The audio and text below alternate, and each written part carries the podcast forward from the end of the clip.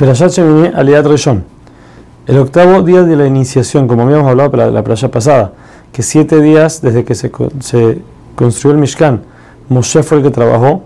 El octavo día entonces fue el primer, mes el primer día del mes de Nisan.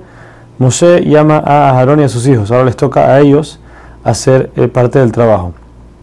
También Moshe llama a los ancianos para que vengan a consagrar a Aarón. Los ancianos fueron llamados para que ellos sepan que todo fue por orden divina, no piensen que Moshe está poniendo a su hermano por conveniencia.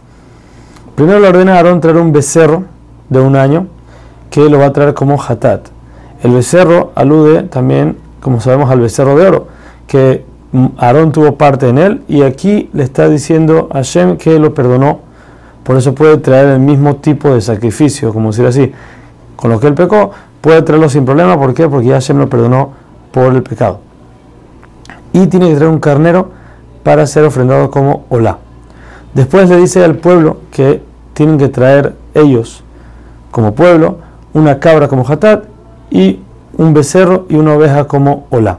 También un toro como shlamim y por último una minja, quiere decir una ofrenda de harina con aceite.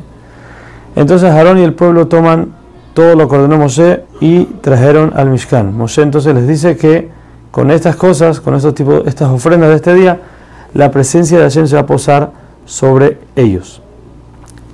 Este, tenía, este día tenía algo especial, porque la entrada del, Mishkan era algo no tan grande, y hubo un milagro de que todo el pueblo se pudo presentar frente a la entrada del, del Mishkan, todos estaban enfrente, aun y que el espacio no era tan grande.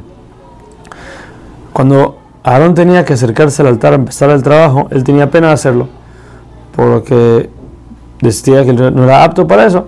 A lo que Moshe le dijo, no te preocupes, tú fuiste escogido para eso, así que adelántate y empieza el trabajo. Entonces Aarón empieza con el becerro, como dijimos era, el hatat, lo degolla, salpica la sangre, quema lo que tiene que ser quemado en el altar, y este hatat era especial, que en vez de comerse, sino se quemaba todo afuera del campamento. Luego siguió con la olá, la degolló y de vuelta salpicó la sangre y se quemaron todas las partes en el altar. Por último, Aarón ofreció el hatat y el olá del pueblo.